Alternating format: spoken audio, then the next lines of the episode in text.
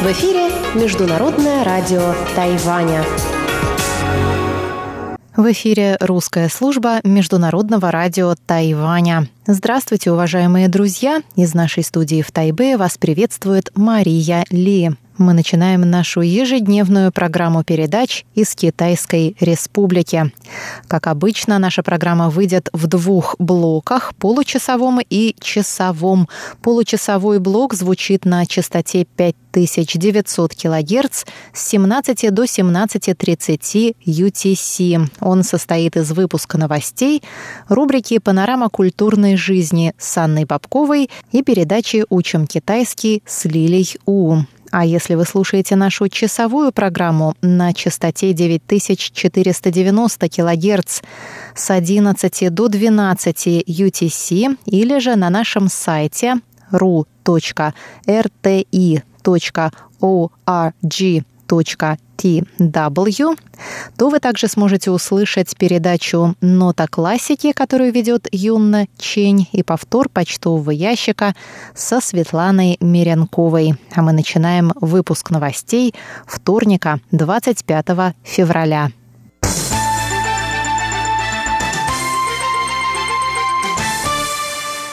Центр эпидемического контроля Тайваня объявил во вторник о 31-м подтвержденном случае заболевания новым коронавирусом.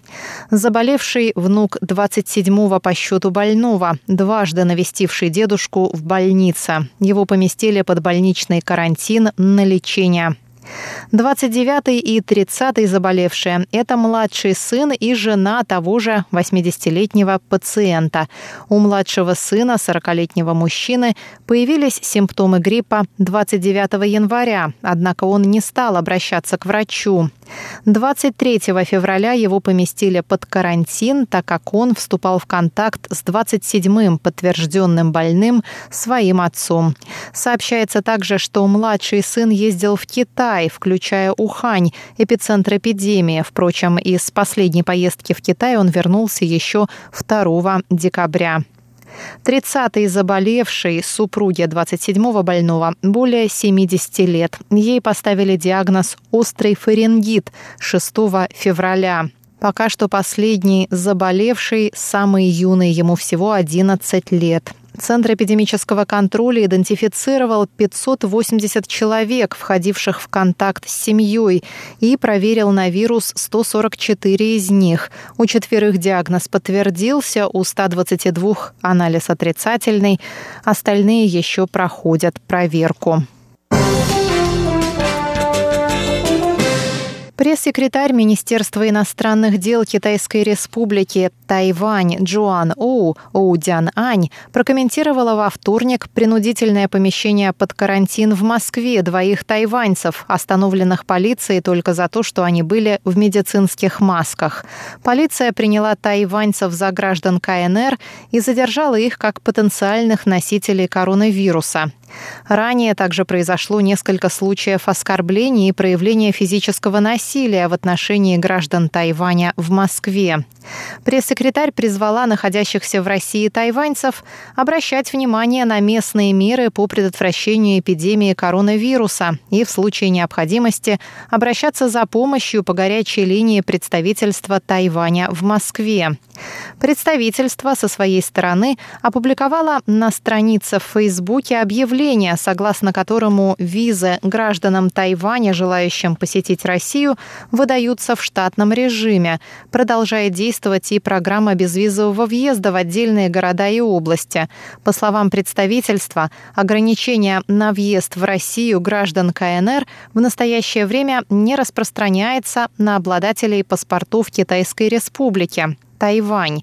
Однако всем тайваньцам, въезжающим на территорию Российской Федерации, требуется пройти медицинский осмотр при пересечении границы. Власти Тайваня объявили о повышении уровня угрозы безопасности для поездок в Южную Корею и Италию. В настоящее время в Южной Корее 977 заболевших, 10 человек скончались. В Италии 232 заболевших, 7 скончались. Также все прибывающие на Тайвань из Южной Кореи будут вынуждены пройти двухнедельный карантин. Об этом сообщил в понедельник Центральный эпидемический командный пункт Тайваня. Иностранцы, прибывающие на Тайвань из Южной Кореи, будут подвергаться карантину, начиная со вторника, 25 февраля, а граждане Китайской Республики Тайвань, начиная с четверга, 27 февраля. Таким образом, власти надеются побудить граждан Тайваня, находящихся в Южной Корее, поскорее вернуться на родину, рассказал на пресс-конференции возглавляющий командный пункт министр здравоохранения Чен Шиджун. В понедельник Центральный эпидемический командный пункт поднял уровень угрозы посещения Италии до второго среднего. Это означает, что путешественникам следует проявлять бдительность при посещении данной страны. Самый высокий, третий уровень угрозы действует для посещения Китая, Гонконга, Макао и Южной Кореи. Под второй уровень попали Япония, Сингапур и Италия. Под первый, самый низкий, Таиланд и Иран. Законодательный юань Китайской Республики Тайвань принял во вторник законопроект, позволяющий правительству выделить специальный бюджет в 60 миллиардов новых тайваньских долларов, почти 2 миллиарда долларов США, на минимизацию последствий коронавируса, включая компенсации пострадавшим предприятиям. Законопроект позволяет правительству использовать специальный бюджет до июня 2021 года для предоставления помощи индустриям, пострадавшим от эпидемии и работникам внутри этих индустрий. Законопроект предусматривает субсидии для медицинских работников и компенсации на случай их болезни или смерти. Сотрудники, помещенные под карантин, не будут числиться отсутствовавшими на работе согласно законопроекту. Работодателям запрещается какая-либо дискриминация в их отношении. В случае, если карантинные дни будут вычтены из заработной платы, они могут подавать на компенсацию в течение двух последующих лет. Однако для родителей, вынужденных брать отгулы по уходу за детьми, такая компенсация не предусмотрена.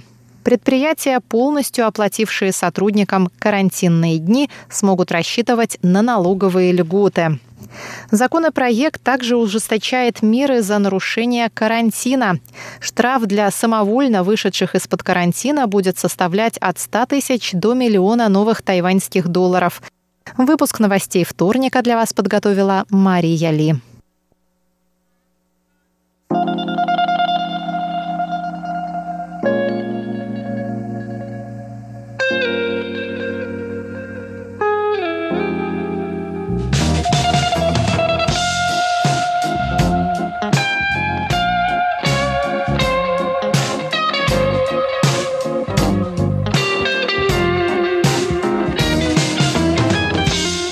Здравствуйте, дорогие радиослушатели! В эфире Международное радио Тайваня и вас из тайбэйской студии приветствует ведущая Анна Бабкова. Вы слушаете мою передачу «Панорама культурной жизни», в которой я каждый вторник рассказываю вам о тайваньской культуре, фестивалях и мероприятиях, которые проходят на острове. И сейчас мы продолжаем разговаривать с двумя студентами это Саша и Влад. Они учатся в магистратуре в Гаусюне и рассказывают нам о своем опыте обучения на интересных разных специальностях. Влад занимается химией, а Саша — китайскими исследованиями. Вашему вниманию четвертая часть этого интервью.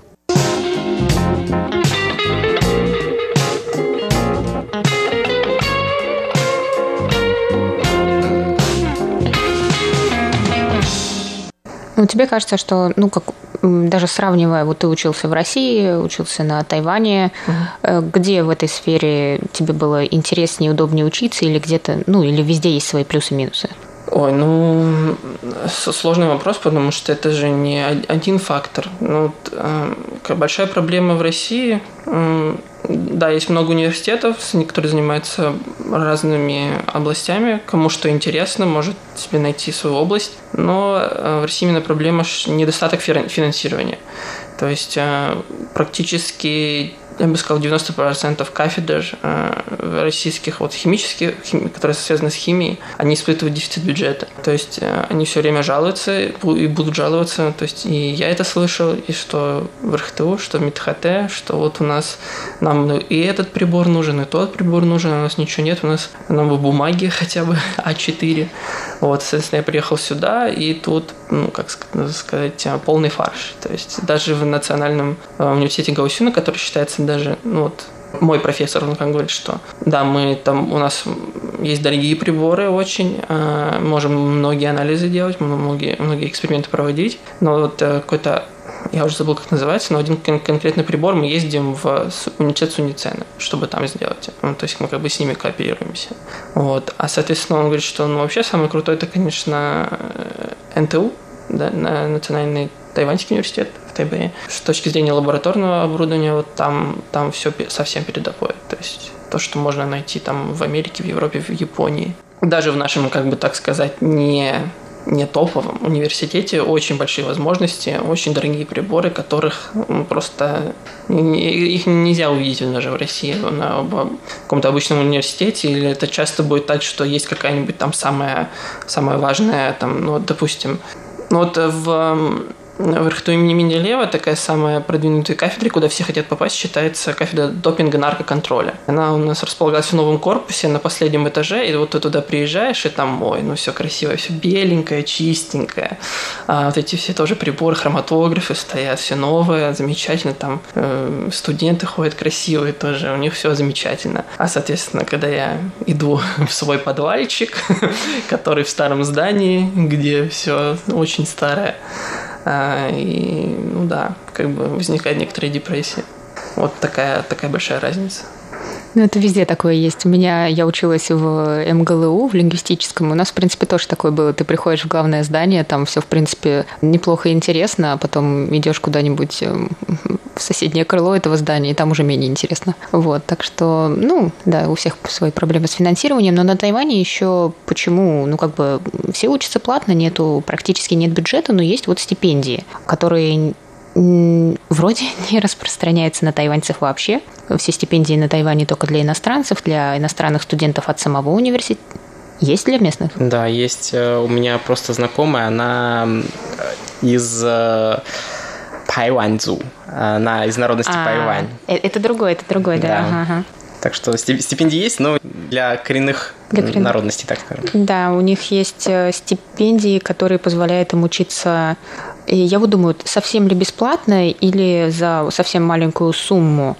Да. А, но это, честно говоря, тоже какой-то политический момент, потому что они, эти народы живут э, в неком удалении, в, в своей общине, у них есть свои языки, культуры и так далее. Если не включать детей при помощи образования и не помогать им финансово, потому что, естественно, их родителей нет таких денег, чтобы оплатить там год обучения, два, четыре, а, и жизнь ребенка в университете где-то в Тайбэе, то как бы эти народы так и останутся где-то на э, расколе. И мы знаем, что Тайвань и разные правительства, которые были на Тайване, они очень долго боролись с, именно с коренными народами, чтобы понять, как с ними взаимодействовать. И, в принципе, я думаю, что это сейчас пока самая нормальная политика с коренными народами. И да, у нас в университете тоже такие были. Несмотря на то, что правительство проводит эту политику, я просто ездил вот э, как раз, как бы знакомиться, можно сказать, с племенем Пайвань в Тайдун. То жизнь, которую я видел, те люди, с которыми я познакомился, я познакомился с молодыми людьми, и где-то из 20 человек только одна девушка смогла поступить в университет, и то это университет Юаньдong Даши. Это частный университет, который находится на окраине Тайнаня. И вот они меня вечером пригласили вместе с ними, ну, типа, как сказать, даже не на вечеринку, а просто, ну, типа, вечером вместе. Где я оказался? Я оказался в каком-то э, разваленном э, типа КТВ, но это типа как, при, типа дорога, У дороги такая будка, такая разваленная, лет 70 назад построенная. В ней грязные старые пластиковые стулья, старый раздолбанный автомат, который вот эти караоке. Там окурки, банки, все на полу лежит. Я в них спрашиваю, ребят, это вот ваша э, жизнь коренных народностей, да? Они говорят, да. Но мы занимаемся тем, то, что самое сложное в нашей жизни, это как бы побольше выпить алкоголя. Вот, поэтому по поводу коренных народностей, не знаю, политика, работает она или нет. Ну, я бывала, да, в коренных народах, у них эм, своя архитектура, культура и времяпрепровождение. В принципе, ну, не все, конечно, постоянно выпивают, но иногда, ну, иногда это их досуг, да, действительно. Ну, так вот, о стипендиях, которые предоставляются, скажем, иностранцам, если коренные народы тоже можно считать немножко другими. Расскажите, как вы получали Taiwan Scholarship? Я сама ее получала несколько лет назад, и интересно, изменилось ли что-то, и вообще сложно ли? Вот, например, просто там не все знают китайский, и в основном сюда действительно едут на как бы гуманитарии. И вот мне тоже было бы интересно в плане, вот если кто-то хочет попробовать э, э, поучиться в лаборатории, в которой много возможностей, как бы как они могут это сделать? Расскажите для них. Я уже честно забыл, как у нас там происходил весь процесс нашей подачи э, документов. Но, э, насколько я понимаю, основное, что нужно для начала, это, если хочешь обучаться на английском языке, сдать международный экзамен, который признается английского языка. Я сдавал IELTS, можно также TOEFL. TOEFL. Вот это первое, что нужно сделать. Потом дальше, если стал хорошо больше, чем балл больше, чем проходной, то идешь э, к своим профессорам, которые там научный руководитель, например, я ходил вот у научного руководителя и заведующей кафедры, я брал рекомендательные письма, потом пишешь потом, свой... Потом ты переводишь их на английский. Да, и свой study plan.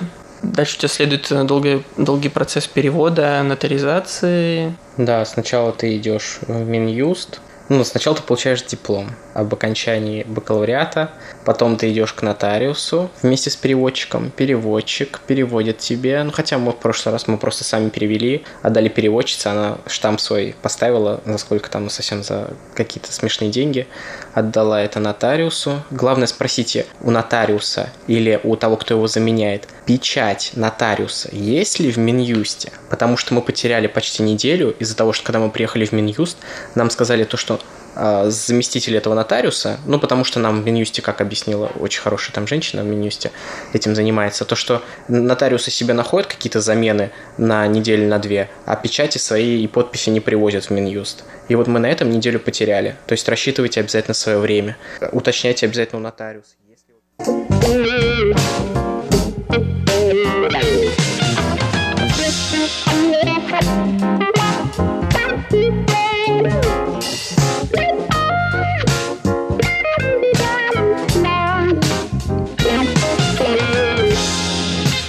Это была передача «Панорама культурной жизни», ее ведущая Анна Бабкова. Продолжение этого интервью через неделю. Пока-пока.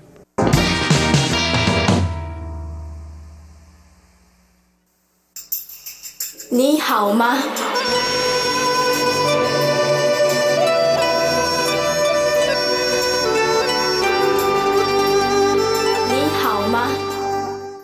Здравствуйте, дорогие друзья!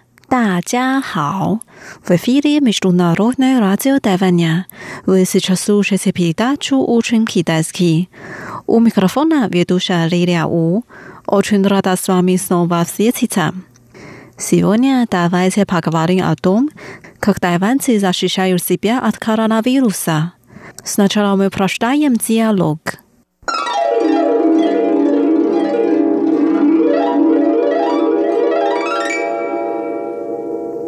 Я хочу пораньше уйти с работы, чтобы стоять в очереди в аптеке за медицинскими масками. 我今天想提早下班，去药局排队买口罩。У тебя закончились медицинские маски？你的口罩用完了吗？Да，是啊。У меня еще есть. Возьми, это тебе。我这里还有。 先给你用，Спасибо. Я завтра тебе отдам одну. 谢谢， 我明天还你一个。Ничего, у меня все еще достаточно. Что более важно, часто мои руки. 没关系，我还够用。更重要的是要勤洗手哦。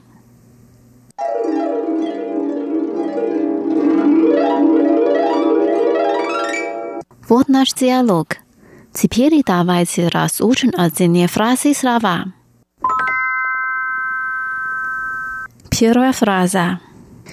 Я хочу пораньше уйти с работы, чтобы стоять в очереди в аптеке за медицинскими масками.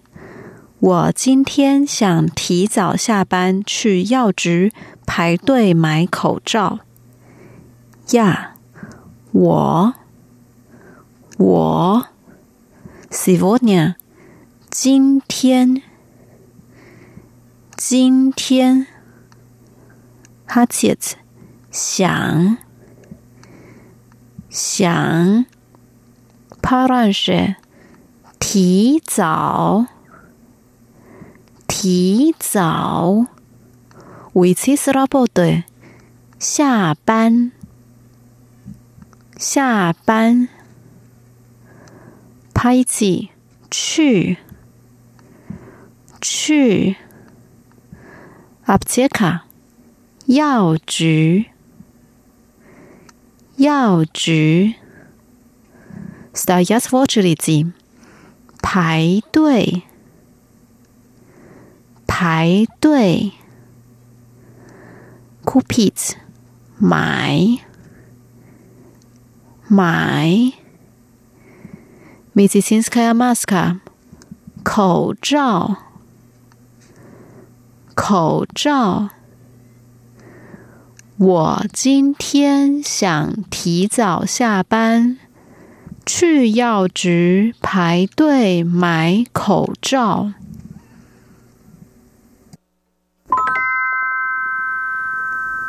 Вторая фраза. У тебя закончились медицинские маски. 你的口罩用完了吗？Tvoi，你的，你的，zakonchita，用完了，用完了，你的口罩用完了吗？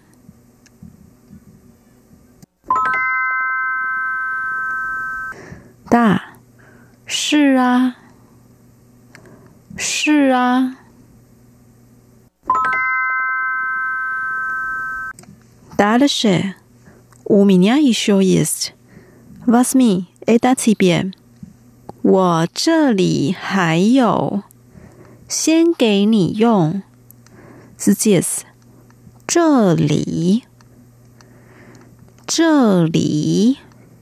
Еще есть 还有，还有，snatchala，先，先，dat 级别，给你用，给你用，我这里还有，先给你用。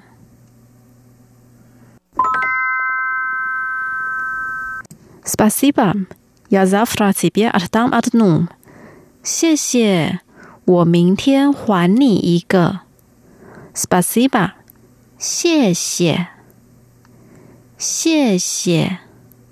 Завтра，明天，明天。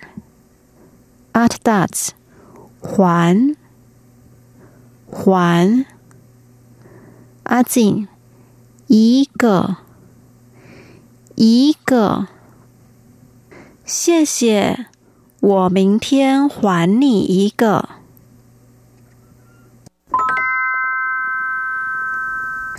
Последняя фраза. Ничего, не все еще достаточно. Что более важно, часто мои руки. 没关系，我还够用。 更重要的是要勤洗手哦。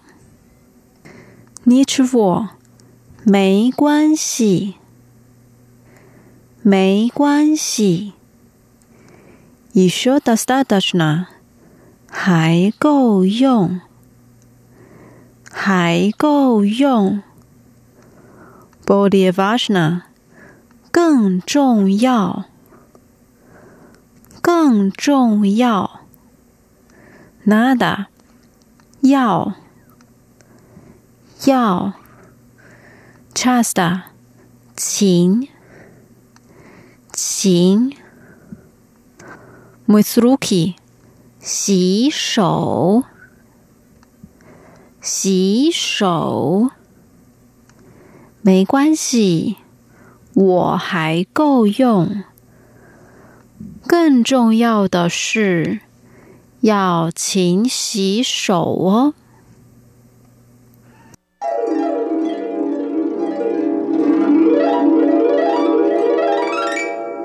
Давайте прочитаем диалог вместе.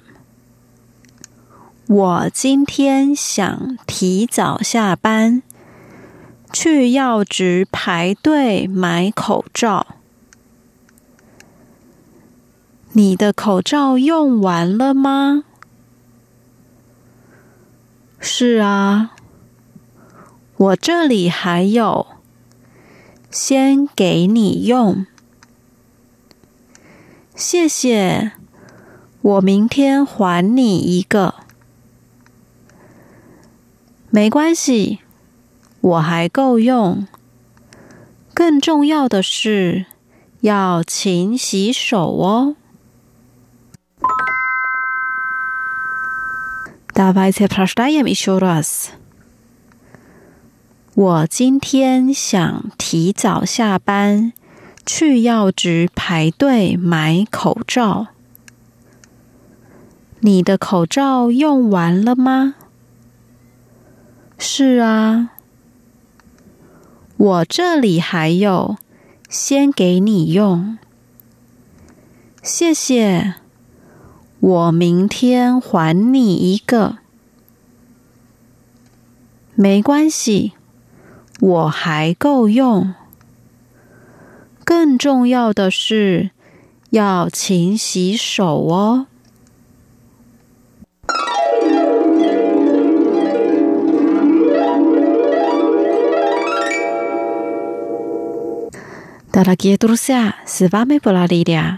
Давайте встретимся через неделю.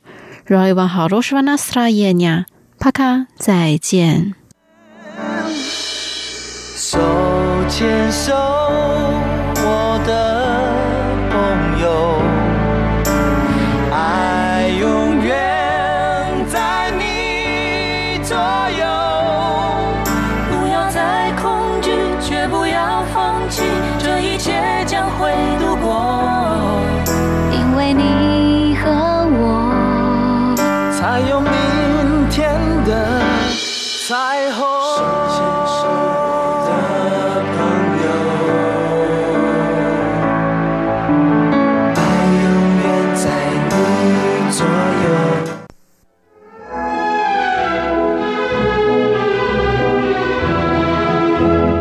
Здравствуйте, дорогие слушатели! В эфире «Нота классики». У микрофона Юна Чен.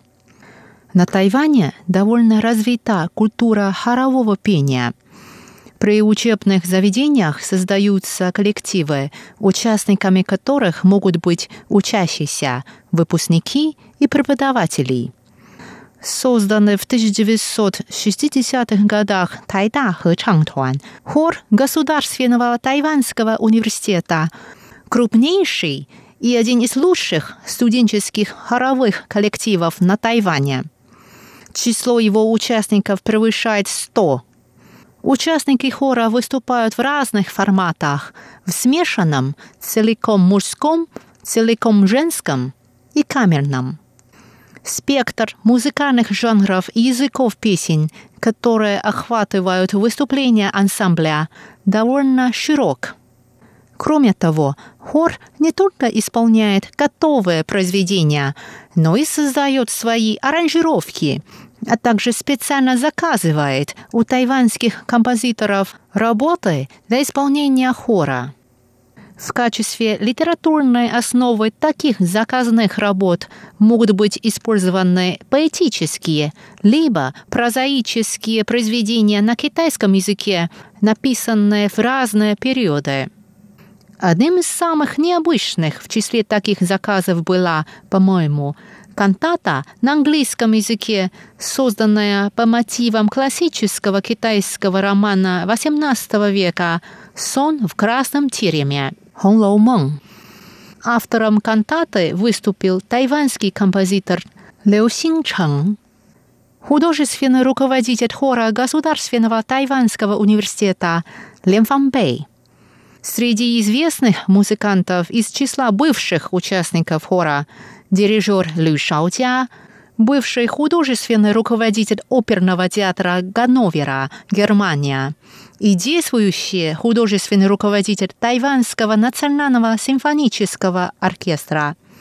В свое время будущий дирижер учился в Государственном тайваньском университете по специальности психология. В конце 1980-х годов он учился в Италии у дирижера Геннадия Рождественского. Теперь давайте вместе послушаем записи нескольких выступлений хора Государственного тайваньского университета Тайда Хэчангтуан.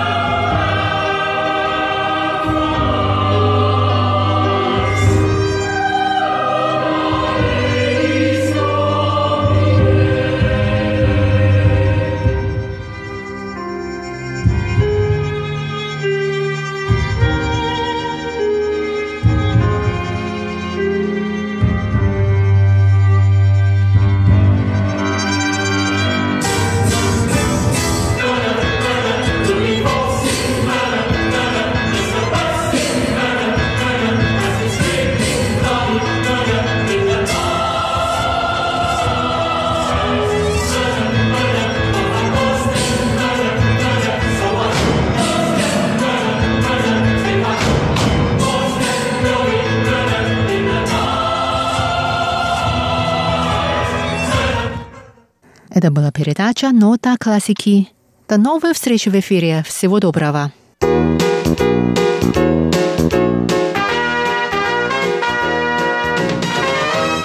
Здравствуйте, дорогие слушатели! В эфире почтовый ящик МРТ, и с вами у микрофона его ведущая Светлана Миренкова. На этой неделе письма и рапорты нам написали Виталий Иванов, Андрей Паппи, Дмитрий Елагин, Александр Пруцков, Александр Макухин, Игорь Данилевич, Андрей Вишневский, Румен Панков, Николай Егорович Ларин, Игорь Кольке, Алексей Веселков, Анатолий Клепов, Сидхарта Батачаре, Тоши Кицубои, Марко Хомель и Хисатака Фукуда.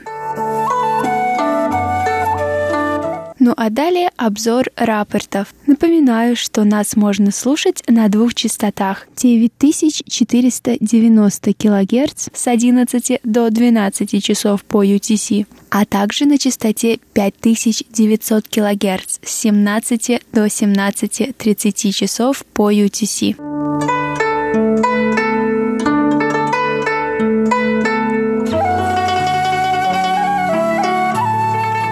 Анатолий Клепов из Москвы слушал частоту 5900 кГц 14, 15, 16 и 19 февраля. Он сообщает, что с 14 по 16 февраля слышимость была хорошая, и по шкале Синпо в эти дни он поставил 55454. А 19 февраля в 17.00 на частоте 5900 кГц сигнал отсутствовал. В Москве эту частоту также слушал Александр Макухин. 18 февраля с 17.10 до 17.30 19 февраля с 17 до 17.30, а также 20 февраля с 17.15 до 17.30 часов по UTC.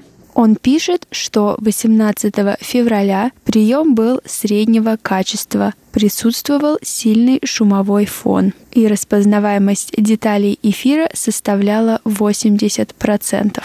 По шкале Синпо в этот день он поставил 4, 5, 3, 4, 4. А 19 февраля приема не было. Присутствовал лишь сильный шумовой фон, и распознаваемость деталей эфира в этот день была 0%. 20 февраля также был очень плохой прием и присутствовал сильный шум. Николай Егорович Ларин из Подмосковья слушал эту частоту с 13 по 16 февраля с 17 до 17.30 часов по UTC. Он пишет, прием в эти дни был хорошим. Оценка по шкале СИНПО 4-5-4-4-4. Алексей Веселков из города Бердск слушал частоту 5900 кГц 12 февраля с 17 до 17.30 часов по UTC. Он пишет, что прием в этот день был плохой, и по шкале СИНПО он поставил 1.4.4.1.1. Виталий Иванов из города Рыбинск Ярославской области слушал эту частоту 13 и 14 февраля с 17 до 17.30 часов по UTC. Он сообщает, что в эти дни слышимость была хорошая, и по шкале Синпо в эти дни он поставил все четверки.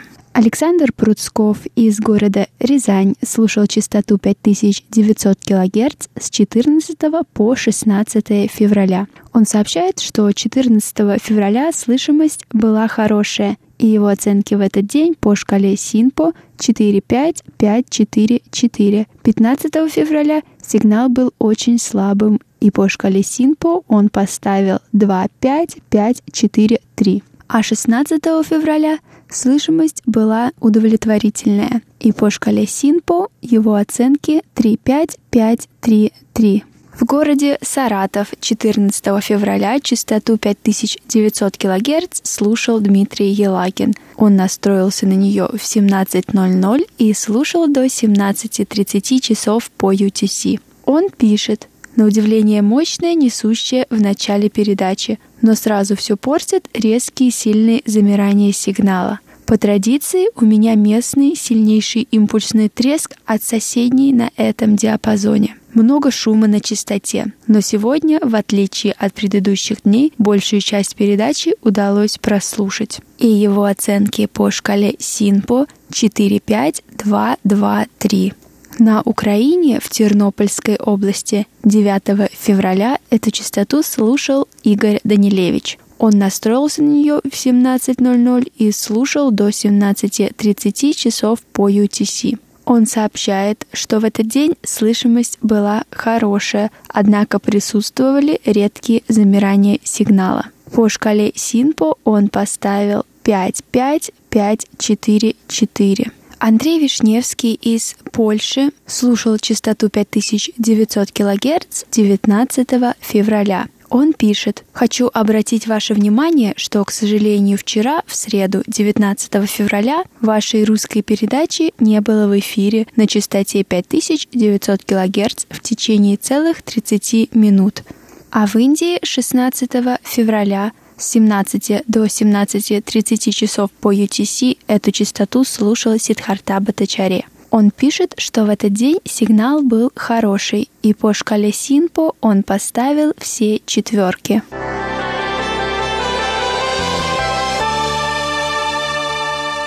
Игорь Кольки из Москвы 14 февраля слушал частоту 9490 кГц с 11 до 11 часов 58 минут по UTC. Он пишет, транслируемый сигнал имел среднее качество. Первые полчаса трансляции довольно часто голоса ведущих терялись в шумах. Интерференции от других станций не было. Вторые полчаса передачи были гораздо лучше по качеству. Общая оценка приема удовлетворительная, местами хорошая. И его оценки по шкале СИНПО 35433. Алексей Веселков из города Бердск слушал частоту 9490 кГц 12 и 13 февраля с 11 до 12 часов по UTC. Он сообщает, что 12 февраля слышимость была плохая, и по шкале Синпо он поставил 24422.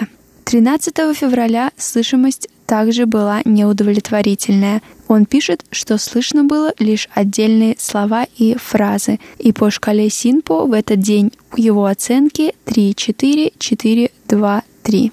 В Японии в префектуре Акита частоту 9490 кГц 17 февраля слушал Хисатака Фукода. Он настроился на нее в 11.00 и слушал до 12 часов по UTC. Он пишет, что в этот день сигнал был хороший, и его оценки по шкале Синпо 4.5-3-4-3. Ну а в Токио 14 февраля частоту 9490 кГц слушал точки Цубой. Он настроился на нее в 11 часов 43 минуты и слушал до 11.55. Он сообщает, что в этот день качество приема было плохое, и по шкале Синпо его оценки 4.2, 3, 4, 2.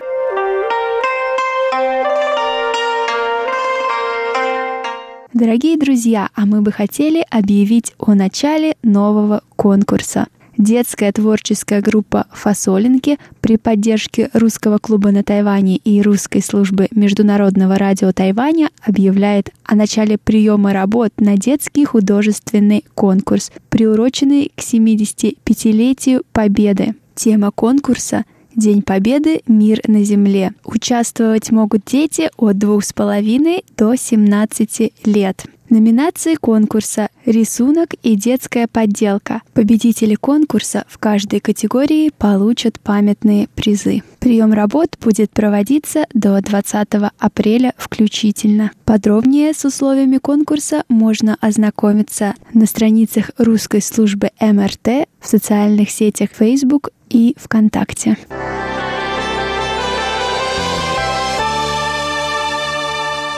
У меня на этой неделе все. Не забывайте писать ваши письма и рапорты на наш электронный адрес russsobaka.rti.org.tw. Следите за последними новостями на нашем сайте ru.rti.org.tw.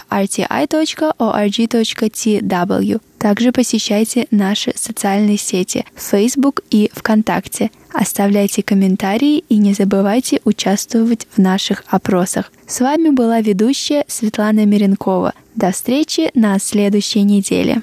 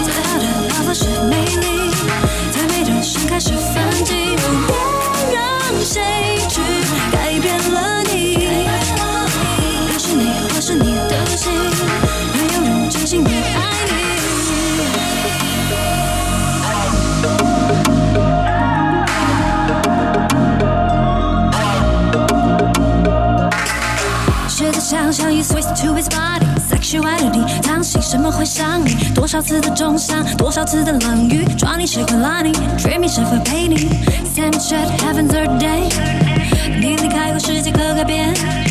多少无知最近时过不今天，永志不忘记的往事不言。什么为人无罪？你不需要抱歉。